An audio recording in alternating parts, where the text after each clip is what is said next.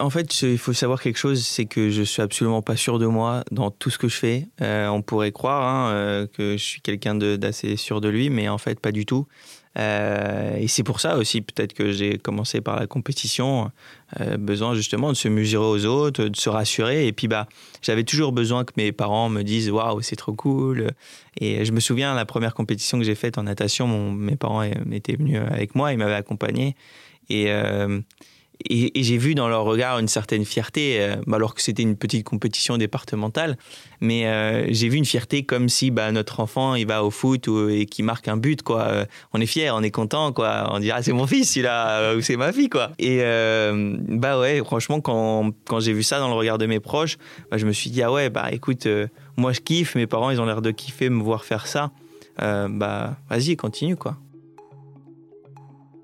Bonjour à tous, je suis Guillaume Lalu et je suis ravi de vous retrouver dans ce nouvel épisode de Course épique. Course épique, c'est le podcast Running et Trail qui vous fait vivre dans chaque épisode une histoire de course hors du commun.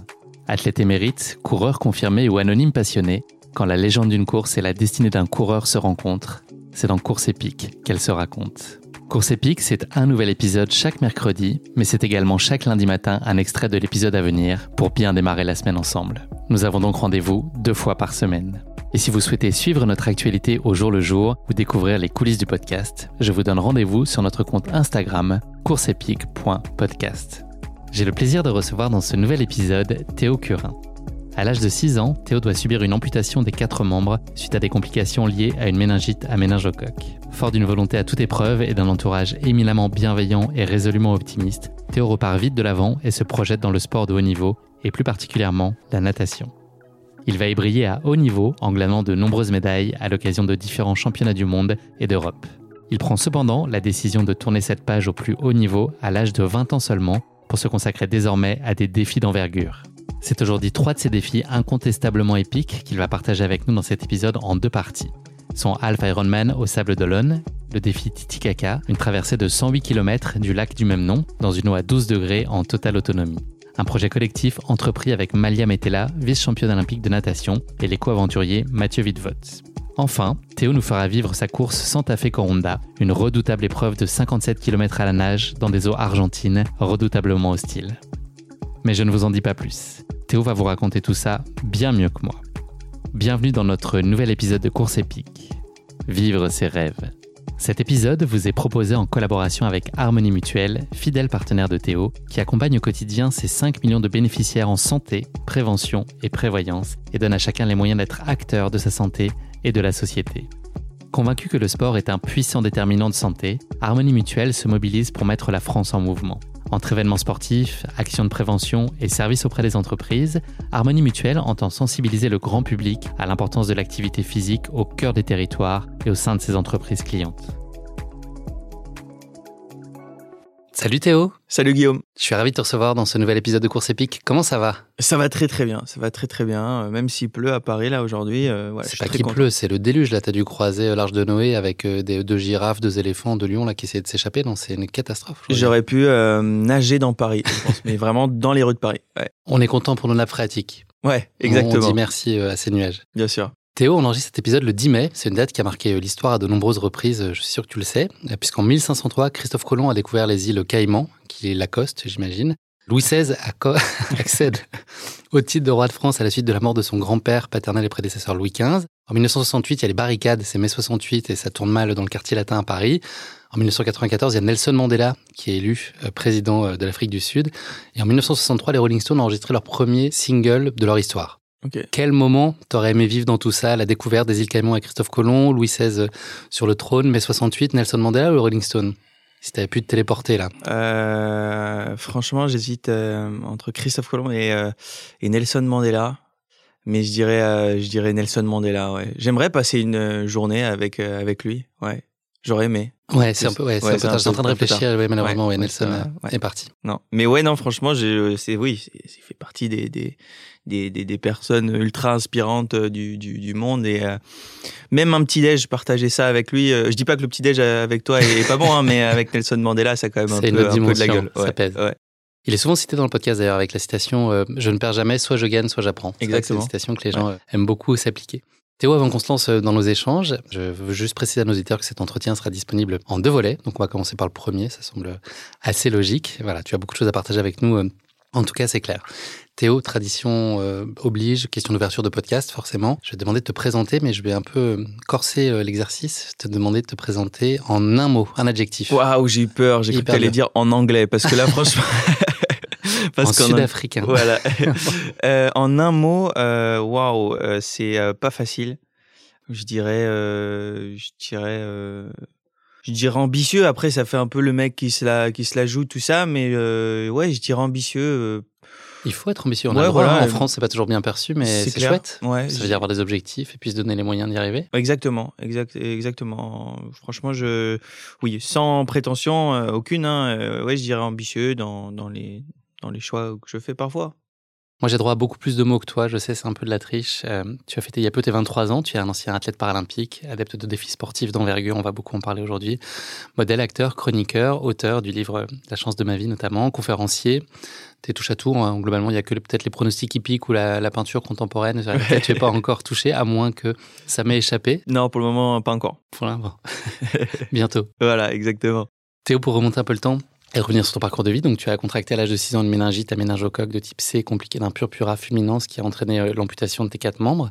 Tu as ensuite passé euh, deux ans à l'hôpital, en centre de rééducation. Euh, quelles, ont été pour toi les choses les plus difficiles à réapprivoiser et à réapprendre au quotidien? Bah, en fait, c'est pas tant, c'est pas tant l'hospitalisation et c'est pas tant la, la, la, rééducation, tout ça qui a été le, le, plus difficile. Le plus difficile, ça a été euh, le, le, moment où je suis sorti en fait de, de ces endroits, euh, que ce soit l'hôpital ou le centre de rééducation, où on est euh, surprotégé, on se rend pas forcément compte de ce qui est en train de se passer parce qu'on est qu'avec des personnes qui, qui se retrouvent un petit peu dans la même situation que nous. Et en fait, ce qui est le plus compliqué, en tout cas ce qui a été le plus compliqué pour moi à l'époque, ça a été de, de, de ressortir dans la rue, de, de, de, retourner à des endroits dans lesquels j'étais allé avant de tomber malade et, et de voir que tout était différent, ma perception des choses, parce que j'étais en fauteuil à ce moment-là. Et puis, bah, le regard des autres aussi, qui a été vraiment euh, très très compliqué pour moi à l'époque. Ouais. Est-ce que tu as réussi très vite à te projeter sur des perspectives, sur de l'espoir, des envies, des rêves? Et puis est-ce que tu t'es senti euh, pleinement encouragé, accompagné dans cette démarche-là de, de, se projeter tout de suite ou en tout cas euh, aussi vite que possible vers des choses positives? Mais en fait, dans, dans mon malheur, euh, je, je, je, pense que j'ai eu euh, beaucoup de chance. Euh, cette chance, c'est d'avoir été ultra, ultra bien accompagné, accompagné par, par des proches surmotivés, que ce soit mes, mes parents, que ce soit ma grande sœur Océane, que ce soit mes, mes amis. C'est vraiment cet entourage, qui m'a permis de, ouais, d'aller de l'avant, de, de, me lancer des, objectifs très rapidement malgré mon jeune âge, parce que j'ai ouais à peine 7 ans quand je sors de, l'hôpital, tout ça. Mais euh, très très rapidement, j'ai eu envie de ouais, de, de me battre euh, et, d'aller au-delà de, de, de, cette maladie et de ce moment un peu difficile qu'on était tous en train de vivre.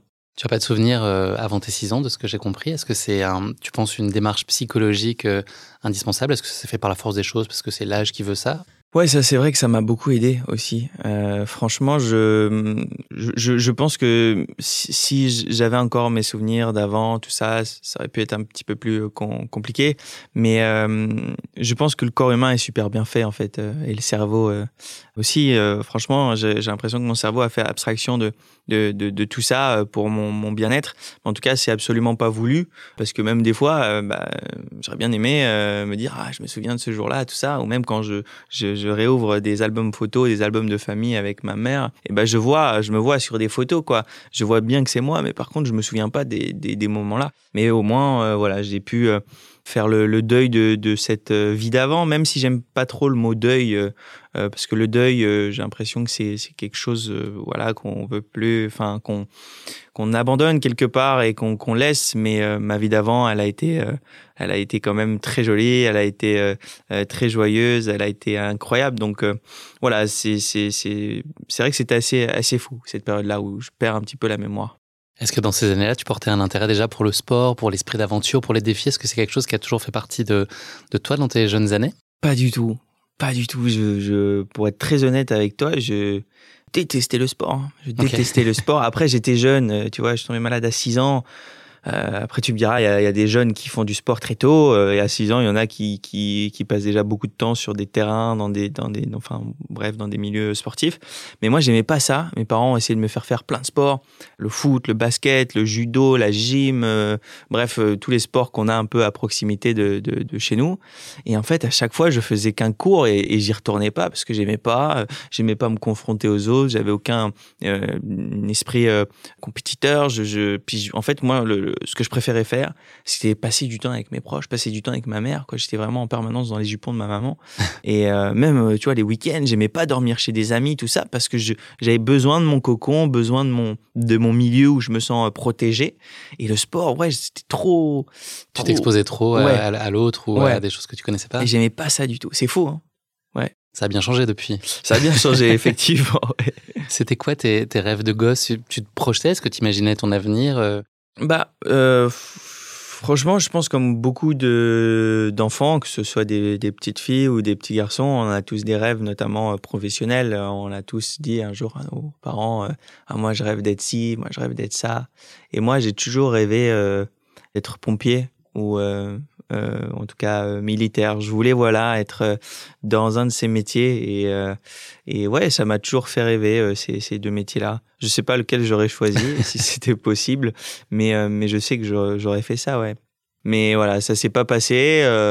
et il n'y a pas de, de regret, il n'y a pas de, de tristesse sur ce, sur ce, sur ce, sur, sur ces rêves d'enfant, parce que bah, par exemple, pour la petite histoire, aujourd'hui, je suis le parrain d'un régiment militaire en Lorraine où je suis né. Et je trouve que la boucle, elle est bouclée, quoi. C'est un rêve d'un jour euh, devenir militaire. Bon, je suis pas militaire, mais j'ai quand même un pied, sans mauvais jeu de mots, euh, euh dans, dans le régiment. Donc, euh, non, c'est, voilà, on a tous des rêves de gamin. Et moi, je voulais, ouais, je voulais, je voulais aller au front.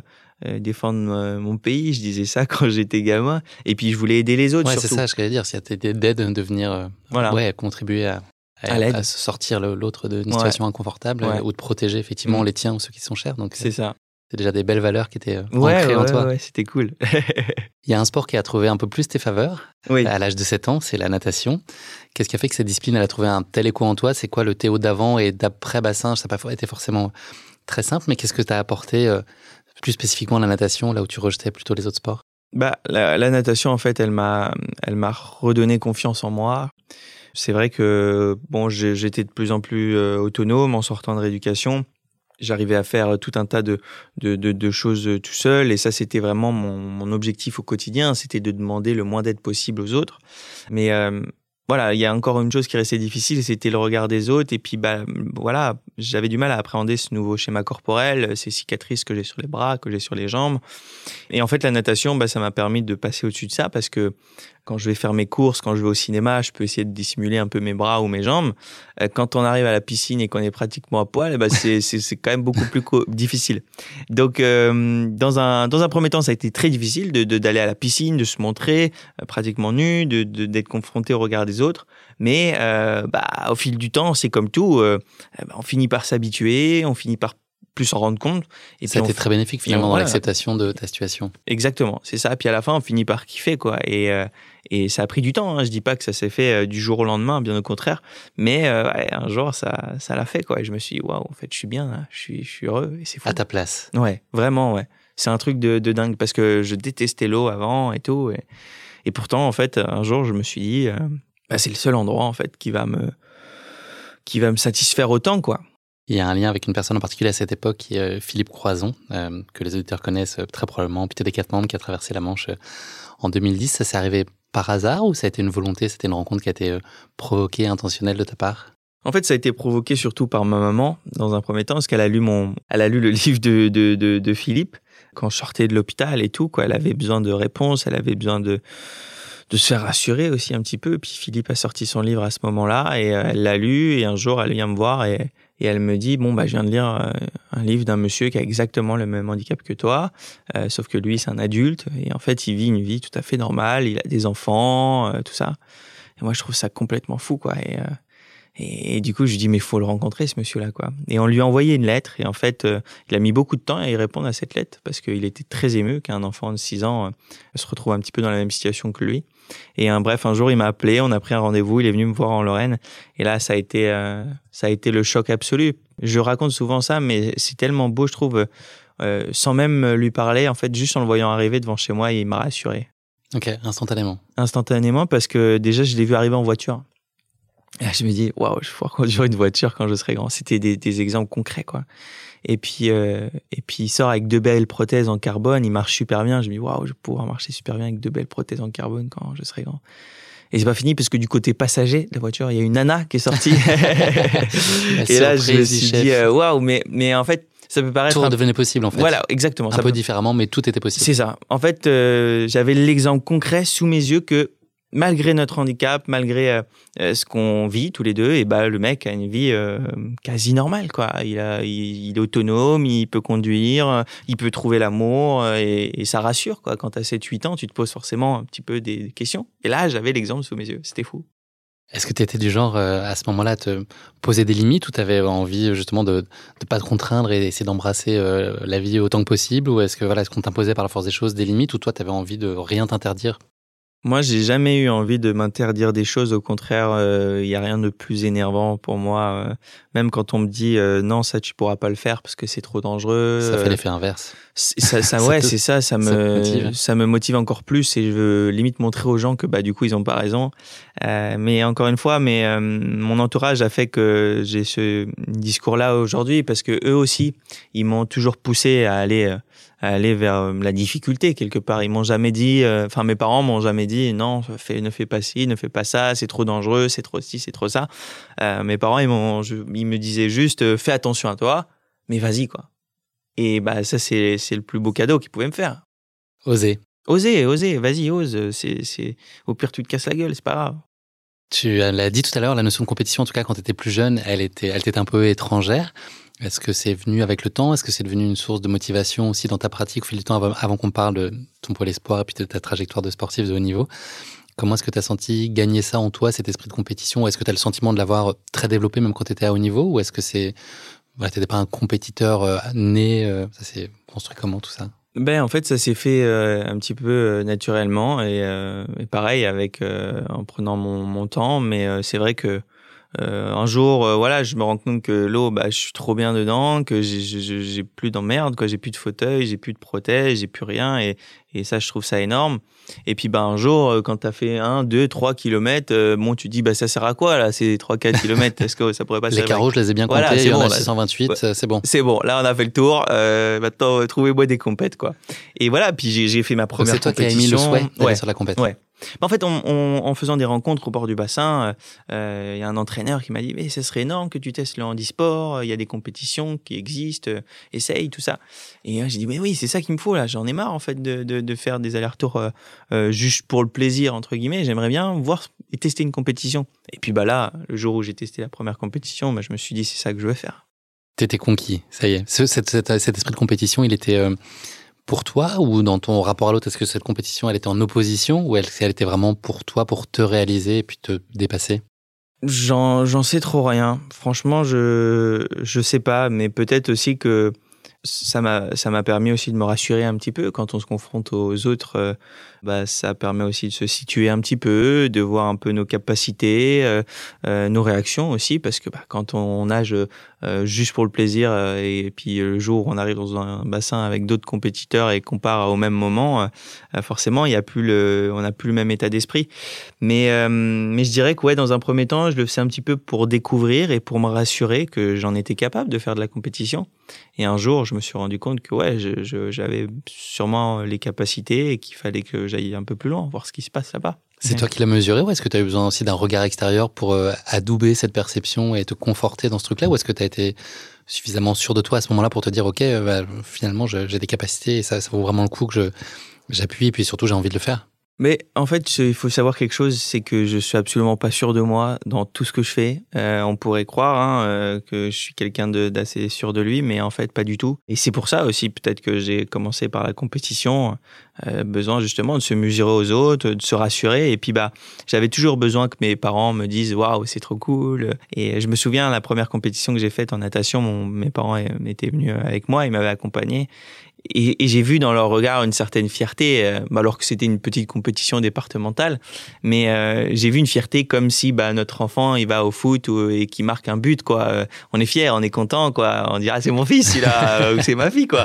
Et bah ouais, franchement quand quand j'ai vu ça dans le regard de mes proches, bah, je me suis dit ah ouais bah écoute, moi je kiffe, mes parents ils ont l'air de kiffer me voir faire ça. bah vas-y continue quoi. Je pense que c'est quelque chose qu'on cherche un peu tout le temps aussi, même euh, à travers les âges et le temps. Mm. Je pense que cette reconnaissance-là, elle est aussi c'est clair. importante. C'est hyper important, le, le, le, regard des proches, euh, leur, euh, ouais, les, enfin, rendre fiers les siens, il n'y a rien de plus beau, je trouve. Tu es parti de chez toi à l'âge de 13 ans pour rejoindre le Pôle Espoir France de natation à Vichy. On a l'impression que tu étais très intimement lié euh, au tien. Est-ce que ça a été un, déchirement et un déracinement ou est-ce que toi tu l'as très vite vu comme une opportunité de te construire, d'avancer, de, vivre pleinement aussi ses ambitions euh, sportives? Bah écoute, tu as très bien résumé. En fait, c'est un peu des deux. Euh, ça a été une grande opportunité pour moi de partir là-bas. On passait de deux entraînements par semaine à deux entraînements par jour. Donc forcément, c'est c'est un, un cap et, euh, et c'est quelque chose d'assez euh, assez dingue. Euh, dans des conditions euh, de haut niveau, donc euh, dans, avec des, du staff autour de nous, avec des kinés, avec des médecins, avec des diététiciens, avec un coach, etc. Et puis bah, de l'autre côté, bah, il y a aussi le petit Théo qui a 13 ans à l'époque et qui est pas encore tout à fait autonome, qui est, qui est encore très très proche de ses, de ses parents, tout ça. Et, et donc ça a été un peu un peu un déchirement au départ. Hein, je vais pas le cacher. J'ai chialé une paire de fois sous la douche à Vichy parce que mes parents et, ma sœur me manquaient. Mais, euh, justement, il n'y a, pas de fumée sans feu. quoi. C'est grâce à ça que, je pense que j'ai progressé parce que bah, j'avais cette hargne en fait euh, de me dire euh, bah, t'es pas en train de faire tous ces sacrifices pour rien. quoi. Ça va finir par payer et il faut passer par là. C'est ce que je me disais. Il faut passer par là. C'est obligatoire. Si on observe ton parcours de vie, on voit que la précocité, c'est une notion qui est très présente, c'est une ligne vraiment directrice de ta vie. T'embrasses tout à fond. Est-ce que c'est ce côté euh, insatiable, peut-être hyperactif? Est-ce que c'est révélateur d'une nature impatiente ou est-ce que c'est aussi euh, la preuve d'une grande maturité? Comment est-ce que tu expliquerais peut-être que je me trompe dans cette analyse, mais on a l'impression que tu fais tout très vite, très tôt, très fort bah, je pense que euh, je suis un petit peu euh, hyper hyper actif. Euh, j'aime j'aime aller vite. J'aime et en fait je, je je vis vraiment tout au jour le jour et à fond quoi. Donc c'est pour ça que des fois je je me tape des des down d'un coup quoi parce que des fois mon corps mon esprit me dit là stop là ça va trop vite c'est aller trop loin d'un coup des fois il faut se reposer. Donc des fois pendant un week-end pendant deux jours je fais plus rien je suis dans mon appart je, parce qu'encore aujourd'hui c'est le cas et du coup j'ai besoin de me ressourcer de me de, de, me reposer. Mais je fonctionne comme ça j'ai vraiment besoin de vivre tout à, à 100 000 et, et d'apprendre. Euh, parce qu'il faut savoir une chose, c'est que bah, moi, je suis autodidacte dans tout ce que je fais euh, aujourd'hui, et c'était pareil quand j'étais jeune, et j'avais envie d'apprendre. Moi, je suis parti à Vichy euh, euh, faire sport-études, mais j'ai eu beaucoup de chance, parce qu'à l'époque, j'avais pas un haut niveau de dingue non plus, quoi. Donc, je suis arrivé là-bas avec certaines capacités, mais avec pas beaucoup de technique, etc. Et c'est là-bas que j'ai appris, en fait, on va dire, les, les, les bons gestes, et, et j'ai appris réellement à bien nager, quoi. Et voilà, c'est tout le temps comme ça. C'est quoi justement le principal enseignement de ces années au Pôle France? Est-ce que c'est ce que tu dis, à la fois développer tes compétences techniques, mais est-ce qu'il y a une notion peut-être de discipline aussi, qui est, je pense, très importante dans la réalisation des défis que, tu t'imposes depuis, puis ta pratique de haut niveau ensuite? Qu'est-ce que tu retiens, toi? Est-ce qu'il y a des, des phrases clés ou une approche qui t'a vraiment structuré et dont tu gardes aujourd'hui l'héritage dans l'homme que tu es devenu? Mais je pense que c'est la rigueur, euh, c'est il y, a, pas de secret. La rigueur, euh, c'est l'élément principal quand on est euh, euh, sportif euh, de, de, haut niveau. Euh, franchement, je suis arrivé là-bas, j'étais encore un enfant à 13 ans.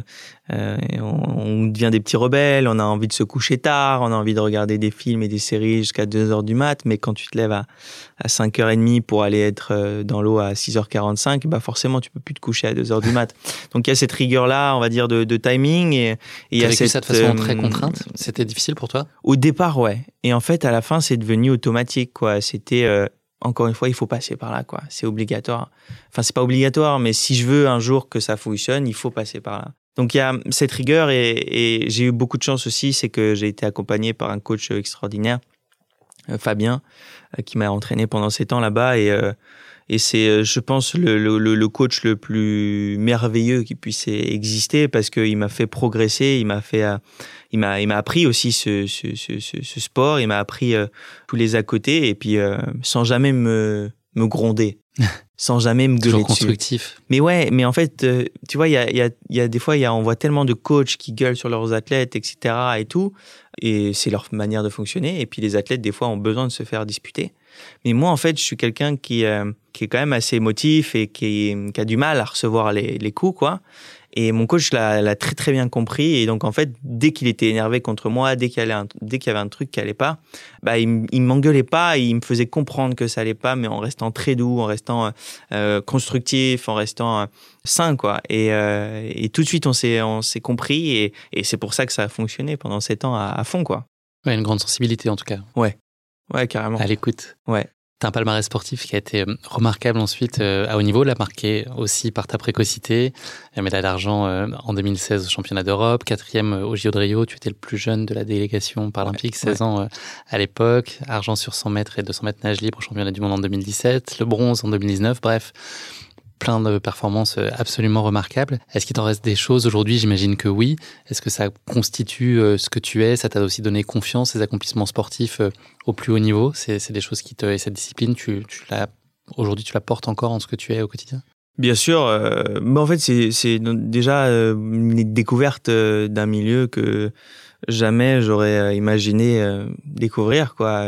Pour moi, le sport de haut niveau, euh, c'était inaccessible, quoi. C'est, c'était pas pour moi. Donc déjà, c'est une découverte. Bah, c'est de voyager aussi. Moi, à l'époque, quand j'étais petit, mes parents avaient pas forcément les moyens de voyager euh, en vacances, tout ça. Donc en fait, euh, bah, mes premières compétitions internationales, bah, ça a été mes premiers voyages à l'étranger. Donc ouais, ça a été dans un premier temps une découverte du monde entre guillemets, puis une découverte aussi personnel parce que bah, je ne soupçonnais pas les, les capacités que, que j'avais à réagir au stress de la compétition, etc. Après, euh, voilà, il a fallu s'entraîner pour tout ça. Mais euh, tu te sentais à ta place? Je me sentais à ma place. Ouais, franchement, je me sentais à ma place. Je, c'était pas un hold-up quoi, parce que je, je, je travaillais dur pour être à, à ces, à ces compétitions. Tu as abandonné hein, ensuite ce projet olympique et le haut niveau euh, traditionnel. Est-ce que tu peux nous expliquer comment tu étais amené euh, à prendre cette décision C'était des considérations plutôt réglementaires qui ont fait que tu as été obligé un peu de, bah, de réangler finalement euh, ta, trajectoire sportive? Ouais, c'est vrai que ça, ça a été une décision euh, très compliquée pour moi parce que bah, je faisais face à des, à des problèmes de classification. Euh, il faut savoir qu'en natation paralympique, il y a 10 catégories euh, par rapport au, au, handicap de chacun. S1, c'est les handicaps les plus lourds. S10, c'est les handicaps les plus légers. Moi, j'étais en catégorie S5 et en fait, au championnat d'Europe de Dublin, j'y suis allé avec quand même pas mal de confiance parce que l'année d'avant, j'avais fait deux médailles d'argent juste derrière un, un Brésilien au championnat du monde. Et l'année d'après, bah, c'était les championnats d'Europe de Dublin. Et je me dis, bah, si je suis pas trop con, il y aura pas le Brésilien. Normalement. Donc, euh... Sauf si c'est fait naturaliser slovaque entre temps, et ça, ce serait vraiment pas de bol. ça, ce serait vraiment pas de chance. Je pense que c'était, c'était le pire, le pire truc qui pouvait arriver. Et en fait, voilà, je vais à Dublin euh, euh avec euh, ouais euh, un peu de confiance. Et, et, je vois sur la start list la veille de la course que bah il y a il y a deux nageurs italiens que je connais pas et un espagnol. Et en fait, bah, aux séries du matin, ils m'ont mis 20 secondes dans la tronche sur un 200 mètres. Donc 20 secondes déjà en natation sur un 200 mètres, euh, bah, c'est énorme, hein, c'est une vie. Hein. Normalement, ça se joue à une seconde près, euh, grand max. Et, euh, et, en fait, bah, c'était simple. Moi, je suis amputé des quatre membres. Ils étaient en fauteuil, mais ils avaient leurs deux mains. Donc forcément, ils étaient très avantagés. Et voilà, là, c'est, je me et c'est la réglementation qui avait évolué, c'est ça, en fait? Comment? C'est la réglementation qui avait évolué? Ouais. Qu'est-ce qui a fait que vous êtes tous dans le même bassin? Euh, Honnêtement, c'est incompréhensible. Il y a plein d'athlètes qui font face à des problèmes euh, comme le mien. Il faut savoir que dans le sport en général, chez les valides, tout ça, on parle beaucoup du dopage, tout ça. Mais bah, dans le paralympisme, il y a le dopage. Et puis, il y a aussi euh, les magouilles des classifications. Parce qu'il s'avère que bah, il y a des classificateurs à l'international euh, bah, qui sont espagnols, italiens, américains, et puis qui poussent un peu le, les dossiers des, des athlètes de leur nation. Et puis bah, nous, euh, les Français, on n'a aucun classificateur à l'international. Donc du coup, il n'y a personne pour nous défendre là-haut. Après, on a voilà. bien compris le message. ça bricole un peu. Ça bricole carrément. C'est des, des, des mécanos, en fait, les mecs. Hein. Ils sont sous une bagnole et il change le pot d'échappement, là. Putain, ni vu ni connu. Voilà, c'est ça. Et c'était pas ton combat en gros, toi c'était pas l'idée de, de, partir au front pour euh, voilà. Exactement. En fait, des fois on me dit, eh, des fois t'as pas, pas eu envie de, de, te battre justement pour essayer de faire changer les choses euh, avec ta petite médiatisation. T'aurais pu faire euh, parler du truc et tout. Bah, j'en ai, j'en ai parlé, mais par contre, je voulais pas passer ma vie à faire de la politique quoi. Je moi je c'est pas du tout mon milieu, c'est pas un truc que j'aime de ouf. Et puis moi je suis sportif quoi, je suis pas dans les bureaux et je vais pas faire tous les bureaux euh, du, du monde pour essayer de faire bouger les choses. Donc voilà, je fais passer le message comme je le fais aujourd'hui, mais euh, voilà, il était hors de question pour moi que je, je passe encore plus de temps euh, dans ce milieu-là. Est-ce que tu as à nouveau euh, réussi à transformer finalement cette fin de carrière paralympique en une opportunité? Il y avait cette idée de défi qui est ensuite née, cette envie de créer finalement toi tes rendez-vous et les choses qui comptaient pour toi. Comment est-ce que tout ça est arrivé? Est-ce que ça arrivait vite? Ça arrivait assez vite parce que c'était assez urgent, hein, pour être honnête. voilà, je reviens des championnats d'Europe de Dublin, je suis, je suis dégoûté. En plus, on, rentre en France et puis bah, c'est, le premier confinement qui arrive et tout. Donc en fait, c'est un peu là. La misère. C'est un peu la misère. C'est un peu la misère. Donc je rentre chez mes parents qui sont en train de divorcer en plus. Donc là, c'est encore plus la misère. Vraiment en termes de, de Thanas, là, on pouvait pas faire plus. Mais euh, mais je rentre et là, je suis dépité, je suis triste et je suis à bout quoi. Et j'appelle Anne, mon agent, tous les jours. Je dis putain, je, je, sais pas quoi faire, je sais pas quoi faire.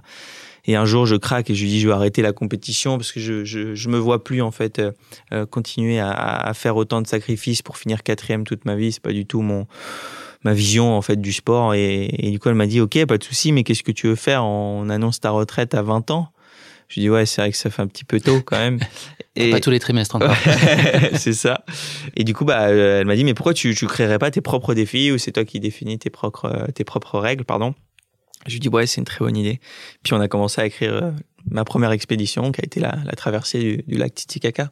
On va parler euh, de tous ces défis qu'on va appeler euh, course épique exceptionnellement aujourd'hui face à ces défis. Tu as quel tempérament? Est-ce que c'est toi qui es euh, à l'initiative, tu les portes, ou est-ce que tu es plutôt le premier à suivre dès qu'on te propose quelque chose à suivre Est-ce que tu es plutôt tempéré, tu as besoin du temps d'analyse avant de te dire, OK, ça c'est la bonne idée, c'est le bon projet pour moi? Euh, bah ça change un petit peu avec le temps. Hein. Euh, c'est vrai quand quand on grandit, quand on vieillit, on s'assagit un petit peu. Je t'avoue que franchement, euh, euh, voilà, je, je, j'ai quand on a commencé à écrire Titi Kaka, je voulais que ça se fasse direct, tout ça. Quand Titi Kaka est passé, au début, je disais non, plus jamais de ma vie. Puis en fait, direct après, j'ai voulu refaire un truc.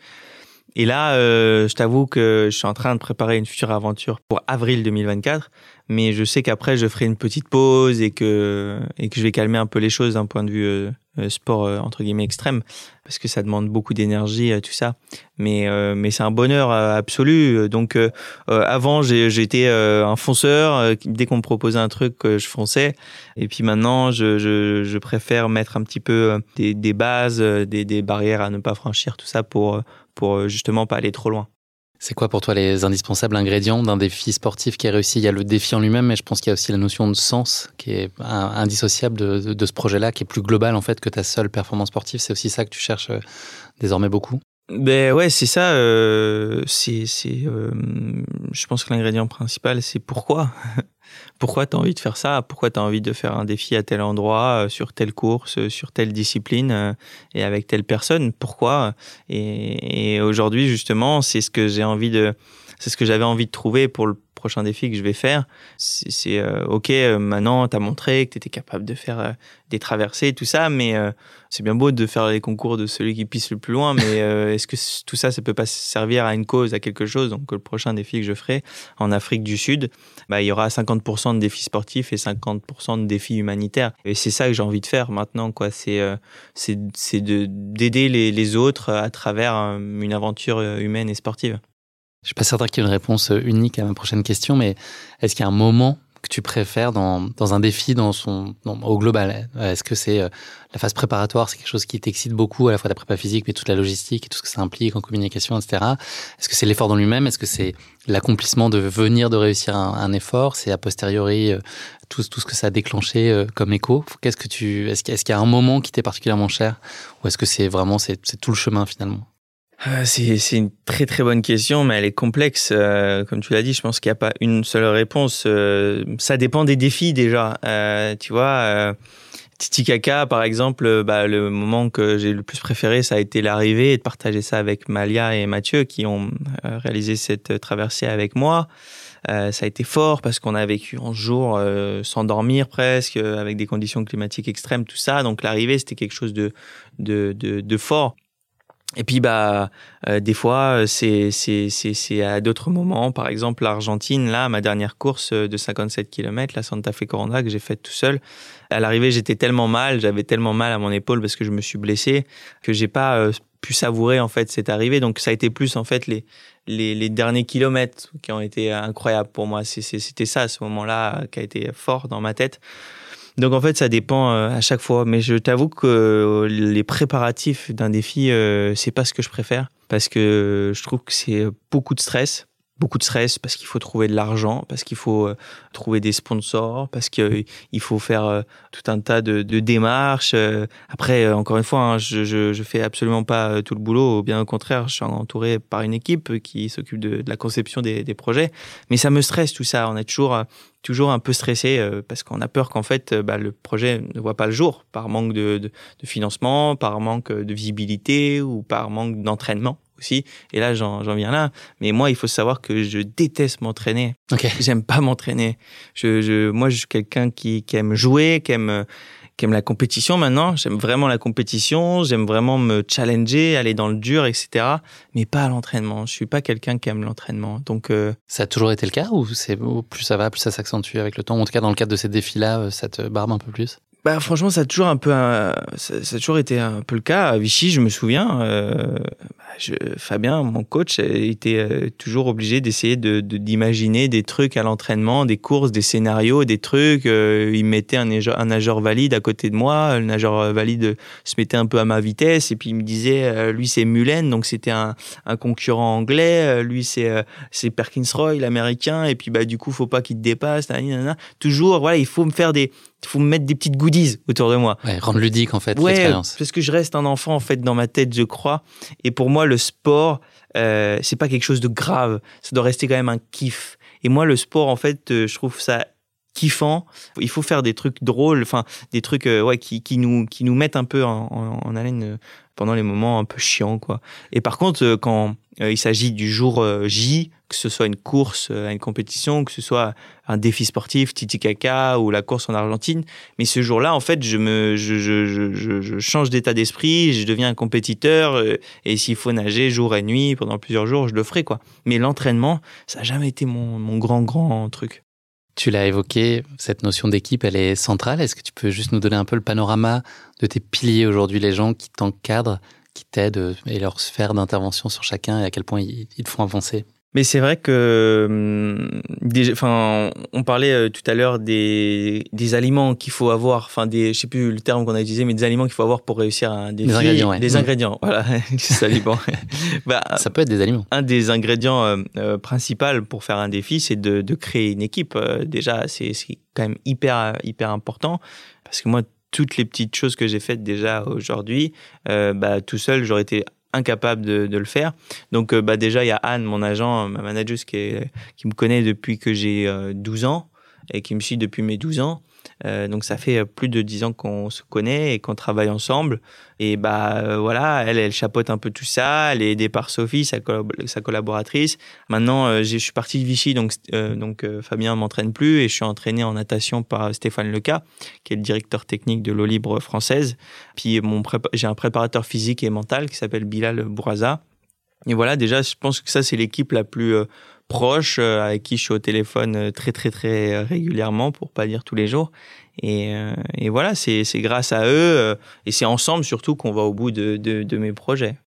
Il y a aussi euh, Harmonie Mutuelle qui nous réunit aujourd'hui pour ce podcast, avec qui tu as un lien euh, qui là aussi s'est inscrit dans le temps. C'est une histoire de fidélité. On comprend avec les ouais. profils avec lesquels toi tu as évolué, avec Anne dont tu parlais, avec qui tu as travaillé, enfin avec qui tu travailles encore aujourd'hui euh, depuis plus de dix ans. Euh, c'est quoi le, le, lien avec Harmonie Mutuelle? Et puis vous avez des projets, euh, vous avez une actualité toute chaude avec une web série tous héros, c'est ouais. ça?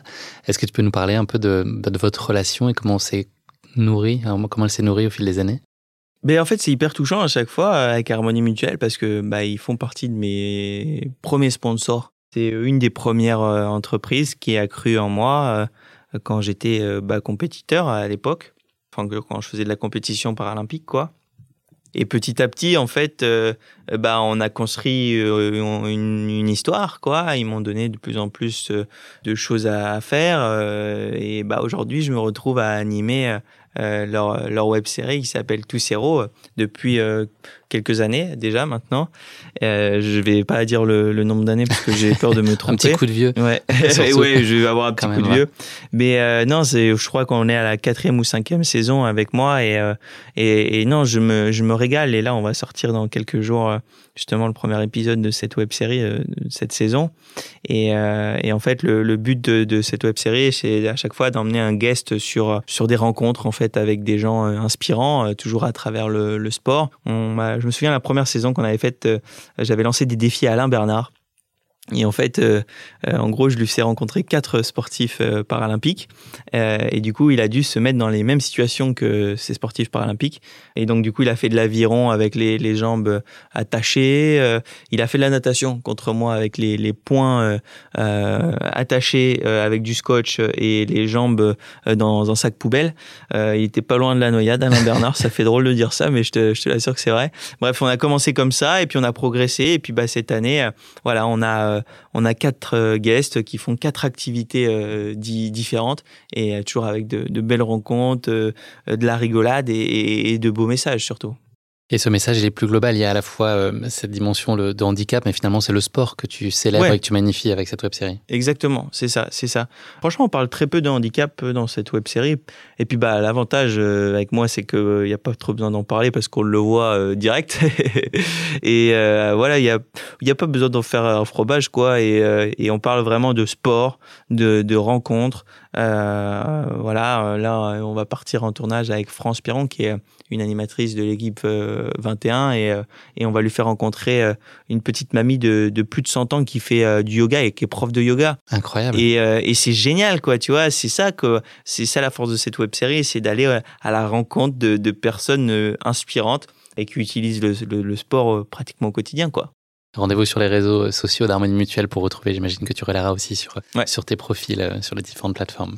Cette exposition-là dont tu bénéficies, est-ce que toi tu la vis comme euh, une chance et une opportunité ou est-ce qu'il y a un peu le revers de la médaille qui est aussi une forme de pression, des attentes peut-être? Est-ce que tu deals bien avec ça en, bon français? C'est euh, euh, c'est compliqué comme comme comme question. En fait, c'est un peu un juste milieu à, à trouver en fait parce que d'un côté, je me sens très très très très privilégié de faire tout ce que je fais. Euh, j'ai beaucoup de chance de d'avoir l'opportunité de réaliser certains de mes rêves. Puis bah d'un côté, c'est beaucoup de stress quoi parce que euh, je suis sur différentes activités avec le sport, avec la, télé, avec les conférences, tout ça. Donc ça peut être un peu euh, fatigant, surtout que j'ai pas de planning en fait à la semaine quoi, ça change tous les jours et tout. Mais c'est ce que j'aime en fait un peu dans ma vie, il suffit juste de de, de, de trouver ce, ce, juste milieu. Donc euh, des fois, euh, bah ça, des fois ça, ça, ça, ça, ça passe pas. je suis fatigué, j'ai besoin de me reposer et du coup là, il faut que je prenne le temps pendant un ou deux jours. Et puis après, c'est reparti quoi. Et euh, j'ai la chance encore une fois quand ça va pas trop, quand je suis fatigué et tout, de de pouvoir switcher, de rentrer en Lorraine chez mes parents. Et dès que je retourne après à Paris, bah, c'est reparti quoi. Tu as plein de casquettes, on, l'a dit, elles t'apportent, j'imagine, des choses différentes et de ce que je comprends, c'est important pour toi de pouvoir butiner, de passer mm. peut-être de l'une à l'autre quand il y a de la lassitude ou aussi pour nourrir ta curiosité parce que c'est ça qu'on comprend aussi euh, de ta façon d'être et, de ce qui t'anime. Est-ce qu'il y a encore de la place pour euh, d'autres casquettes? Est-ce qu'il y a des choses dont, tu as envie là euh, dans, les, dans les mois à venir? Bah pour le moment non, euh, franchement. Il y a quoi faire là. Je, suis, je suis bien, je suis bien, occupé. Je te le cache pas, je suis bien occupé et, euh, et le, le, le, temps qui me reste. Euh, après, je, je, dis pas que je bosse 7 jours sur 7, 24 heures sur 24. Hein. Non, non, non. Bien Ce serait pas bien non. pour toi. Et puis franchement, dans ma tête, je, moi je vois mes parents qui travaillent depuis même avant leurs 18 ans presque et qui se sont jamais plaints de leur taf et tout. Je me dis moi j'ai pas le droit de me plaindre alors que bah mes mes mes activités aujourd'hui elles sont elles sont trop cool quoi. C'est génial. Mais euh, donc voilà j'ai pas j'ai pas euh, trop le droit de me de me plaindre et le peu de temps qui me qui me reste, parce qu'il me reste du temps quand même, bah, c'est de passer des temps euh, normaux, quoi. De passer des temps avec euh, mes potes. Euh, une bonne série sur le canapé. Une bonne série sur le canapé, des, des, petites terrasses à Paris quand il fait beau. Pas aujourd'hui. Pas, pas aujourd'hui, ça, on mangera à l'intérieur. Mais voilà, c'est aussi kiffer la vie, quoi. C'est de, de, de vivre normalement. Exactement. C'est important d'avoir les deux aussi. C'est moins exaltant où tu es hyper privilégié, puis les, temps calmes. Ah ouais, ouais c'est clair, c'est clair. Il y a aussi euh, Paris 2024 que tu ne vas pas vivre comme athlète, mais dans la, tu es membre de la commission d'athlètes. Comment euh, tu, tu, penses vivre ces, ces, ces, Jeux Olympiques? Est-ce que tu vas être un, tu vas en être un acteur, un contributeur engagé? Est-ce que tu vas être juste un, un spectateur euh, passionné et enthousiaste, très simple comme tout le monde? Ben, Aujourd'hui encore, je peux pas trop te, te répondre. Je ne sais pas de quelle manière je serai engagé sur Paris 2024. Euh, Après là, aujourd'hui, déjà, je, je, fais pas mal de, de, choses en rapport avec eux. Euh, je fais partie de la commission des athlètes. Donc c'est en fait une équipe euh, de retraités et d'athlètes toujours en compétition qui euh, se réunit en fait une fois par trimestre pour brainstormer sur Paris 2024. Et puis bah, à côté de ça, j'ai une chronique qui s'appelle Demain les Jeux sur France Info où justement bah, je vais dans les backstage des Jeux, tout ça, euh, montrer un peu le ouais l'envers du décor. Et euh, donc voilà, j'y suis d'une manière ou d'une autre. Pendant les Jeux, je sais pas encore si je si je travaillerai là-bas ou si je ou si j'irai juste en en spectateur. Mais ça te met des étoiles, en tout cas, quand je te dis Paris 2024, pour toi, c'est une, une, chance inouïe de vivre ça d'aussi près? Mais c'est une chance inouïe pour tous les Français, quoi. C'est une chance inouïe euh, parce que, bah, euh, euh, je peux vous l'assurer, je pense que nous, là, on n'en verra plus des jeux à la maison. Donc, non, je pense que les gens qui ont la possibilité d'aller faire un tour à, à, à n'importe quelle discipline, quoi, qu'on aille voir du tir à l'arc, de la natation, de l'athlétisme ou de la boxe, c'est les jeux, quoi. C'est-à-dire que les athlètes qu'on va voir, bah, ils consacrent leur vie à ce moment qu'on est en train de voir. Il y a des athlètes euh, qui ont, euh, ont, fait des sacrifices pendant quatre ans, même pendant toute leur vie, pour participer à cette compétition, pour être à Paris euh, pour ces quelques centièmes qui font la différence. 2024, pour ces quelques centimètres, pour ces quelques centièmes, pour pour ce crochet hypercute de plus. Bref, c'est c'est c'est c'est ça qui va être complètement fou. Donc puis je, voilà, je sais qu'il y a des gens qui n'ont pas forcément les moyens d'y aller et tout ça, mais, euh, mais euh, si, si on a l'opportunité d'aller y faire un tour, je sais qu'il va y avoir pas mal d'endroits de célébration gratuits, etc. Même voir les athlètes, quoi, c'est quand même fou, quoi. Donc euh, voilà, ça va être un, grand moment de sport et de partage, et j'ai hâte de vivre ça, quoi. Mais bon, par contre, ça va être la galère pour circuler. Ça, on peut s'attendre à ça. Ça va pas être sympa, ça. Quelle place aujourd'hui trouve le sport dans ton quotidien, Théo? Une semaine type là, euh, où il n'y a pas d'objectif en particulier Qu'est-ce que tu prends le temps de faire Qu'est-ce que tu as envie de faire? Bah là en fait euh, j'enchaîne euh, entre cours de enfin entraînement en prépa physique dans une salle de musculation et puis une séance de natation où je nage pas non plus très très longtemps où je nage une petite heure et j'essaye de caler ça trois quatre fois par semaine pour garder la forme et pour euh, parce que j'en ai, besoin quoi. Je disais tout à l'heure que j'aime pas m'entraîner, mais euh, euh, j'aime le sport quoi. C'est juste quand quand il y a un défi et quand je sais qu'il faut que je réalise telle chose, telle chose, telle chose à tel entraînement, c'est ça qui me met dans un état de stress. C'est pour ça que j'aime pas l'entraînement. Mais là par exemple quand j'ai pas spécialement de défi et tout et que et que je peux m'entraîner un peu comme je veux, là j'aime bien aller me dépenser. Voilà. On regrette jamais. De toute façon, parfois on se pose la question, on traîne un peu, euh, mais finalement. Euh, ah oui, non, non. Ça nous est jamais arrivé après une séance de sport, euh, nous dire ah, je suis dégoûté, j'aurais pas dû, j'aurais pas dû, tout ça. je me sens moins bien qu'avant. c'est ça. Ça n'existe pas. Merci beaucoup Théo pour ces premiers échanges. Ça permet de comprendre mieux d'où tu viens et puis où tu vas. On va passer désormais à notre rubrique du questionnaire de Proust. cinq questions philosophiques, je sais pas, mais en tout cas, voilà, euh, c'est philosophique, euh, c'est pas gagné. Ça va envoyer du pâté. L'accomplissement qui t'apporte le plus de fierté Waouh Un particulier ou, de manière générale, c'est quoi? C'est quand tu fais quoi? Bah, Franchement, avec euh, tout ce qu'on se dit depuis tout à l'heure, je pense que c'est c'est le regard de mes proches. Hein. On en parle beaucoup et, ouais, je pense que c'est ça quoi. Ma, ma, plus grande fierté, c'est ça de, de, de voir de la fierté dans leur regard et de se dire que ouais, on a galéré quand j'étais gamin, on a fait face à certaines difficultés, mais ça sert à, vivre tous les moments qu'on est en train de vivre aujourd'hui, quoi. L'activité qui t'apaise le plus, on a parlé des moments un peu plus cool, un peu plus chill. C'est quoi le truc euh, ultime qui te détend? Moi, je suis fan de musique. Ok. Je suis fan de, de, de musique. À mon anniversaire, euh, j'ai eu un, un tourne-disque. Ok. Et euh, moi qui suis fan de son, Et bah, le tourne-disque, je trouve ça juste trop génial parce que quand on est en voiture et qu'on a notre appli de, de, de, musique, on enchaîne tous les artistes, bam, bam, bam, bam. Et là, en fait, le vinyle, et ben, ça nous permet d'attendre, en fait, de, de. Il y a un cérémonial tout autour. J'adore. Et du coup, en fait, bah, t'écoutes l'artiste jusqu'à la fin du, du disque et tout. Et, et voilà, je sais que quand j'ai besoin de me poser tranquille, même les soirs, quand je reviens d'une journée et tout, je, je, me mets mon petit vinyle, un petit disque et tout. Je me pose sur le canapé, je bois un petit Coca Zéro. et là, c'est royal. Un petit soleil qui rentre par la fenêtre, on est bien. Ouais. Bon, on a des idées de cadeaux pour euh, avril euh, de l'année prochaine. c'est ça. Prenons note des vinyles pour Théo. L'émotion que tu gères le moins bien euh l'émotion que je gère le, moins bien, c'est euh, ça n'a rien à voir, enfin ça peut avoir avec le sport, hein, mais euh, je, je, stresse beaucoup des timings.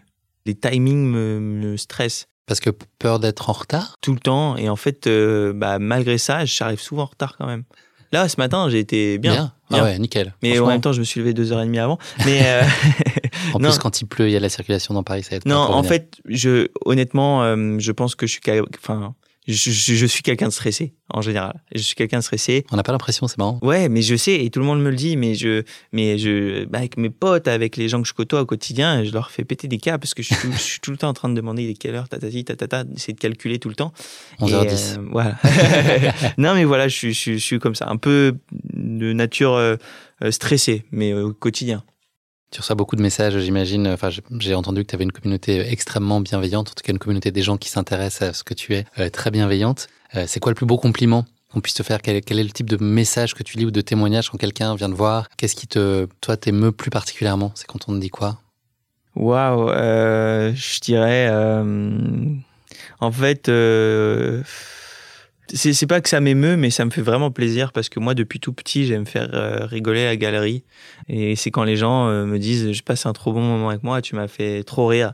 Et en fait, euh, moi, ma principale arme depuis tout petit, notre principale arme avec mes parents et tout, ça a été l'humour. On a toujours tout dédramatisé, tout ce qui pouvait nous arriver. On a, on a toujours tout dédramatisé, on a toujours tout pris à la rigolade.